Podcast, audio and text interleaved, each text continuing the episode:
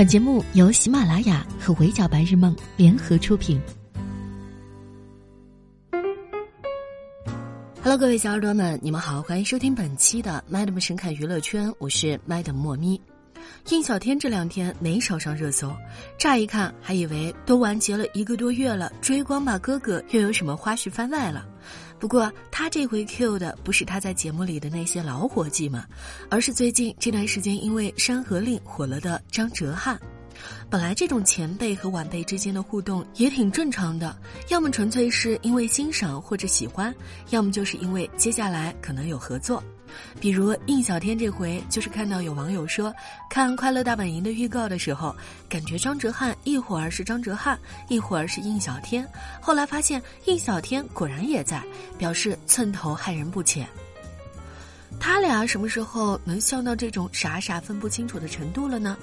？Madam 立马找了一下这期的预告去观察了一下，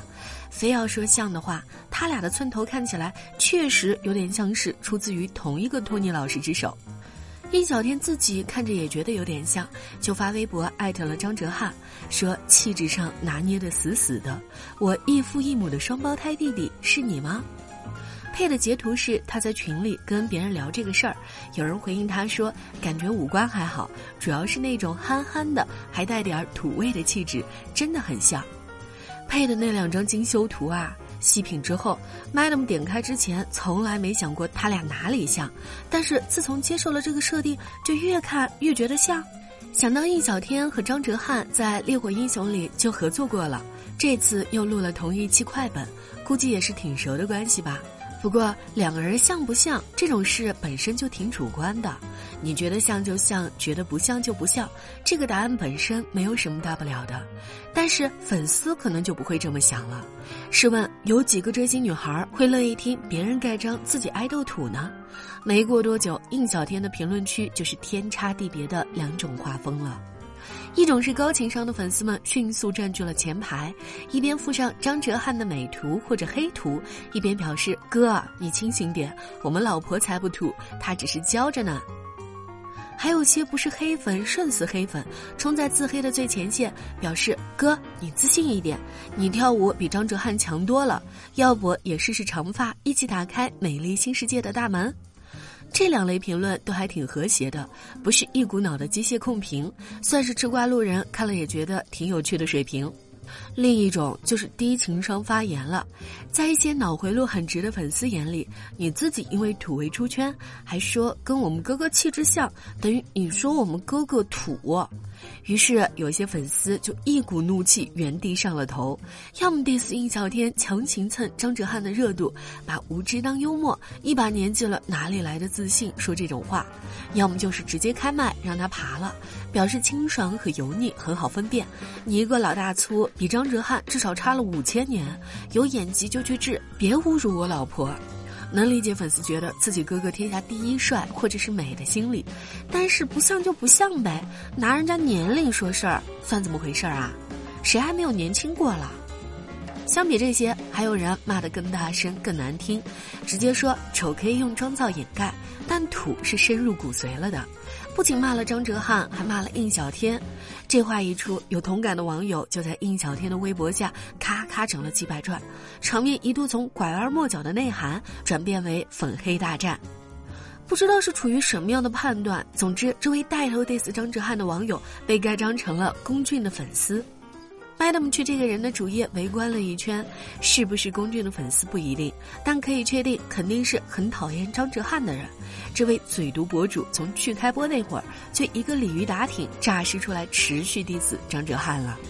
虽然他有没有粉籍还未知，但是给他贡献转赞评的那些网友，有多少是路人，有多少是对家粉，这就很难说了。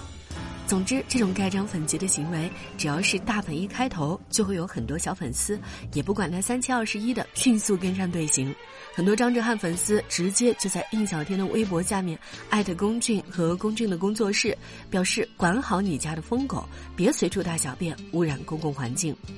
因为有人发现印小天去评论过龚俊的抖音，还夸过龚俊好看，张哲瀚粉丝更炸了。他们觉得印小天一边说张哲瀚土，一边又夸龚俊好看，这纯粹是踩一捧一的粉黑行为。因为这个原因，连带着印小天都被盖章成了龚俊的粉丝。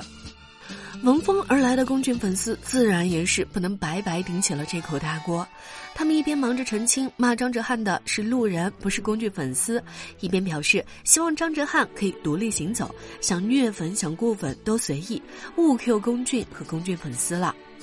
张哲瀚的粉丝也说勿 Q 独美，并且抛露出来不少龚俊粉丝骂张哲瀚的证据，觉得惨还是张哲瀚惨，这么一闹，整的前辈都尴尬的只能编辑微博了。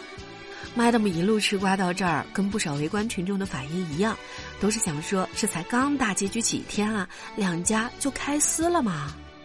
虽然这个走向在意料之中，但还是比预想的来的要早一些，而且在别人微博底下撕，总归是不太好看的吧。最后还是应小天发微博说：“我的微博评论挺好的啊，有什么问题？不要断章取义，激化矛盾。”我们玩的很开心，期待节目就完事儿了。话虽然是这么说啊，但是如果不是因为担心这个图带来的争议一发不可收拾，那你当晚编辑微博把那张说土味气质像的图删掉的操作又该怎么解释呢？有一说一，也不能怪人家粉丝觉得应小天有蹭热度的嫌疑，毕竟他这么一波确实有一点互动了一个寂寞的感觉。除了成功的引起了张哲瀚和龚俊两家粉丝的战火，以及让自己连上了几个热搜之外，实际上所谓的梦幻联动并没有出现。按常规的思维来看，如果真的是关系比较好的前后辈，或者有提前沟通过的商业互动，在一方艾特了另一方之后，被艾特的那一方多少都会有点回应吧。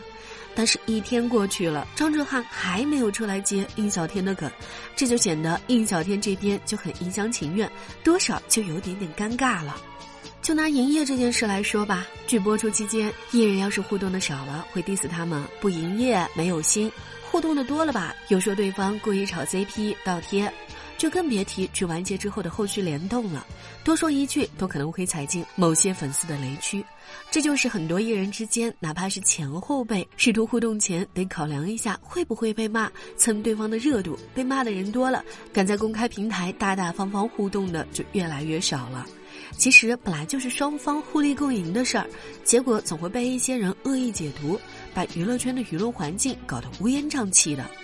只能说，希望演员们营业的时候都可以坦坦荡荡、大大方方的；粉丝们该磕的时候且磕且珍惜，该放手的时候也都尽量体面一些吧。不然撕来撕去之后，最尴尬的还得是你们的哥哥自己呀。好的，以上就是本期《麦 a m 神侃娱乐圈的全部内容了。我是莫咪，下期见，拜。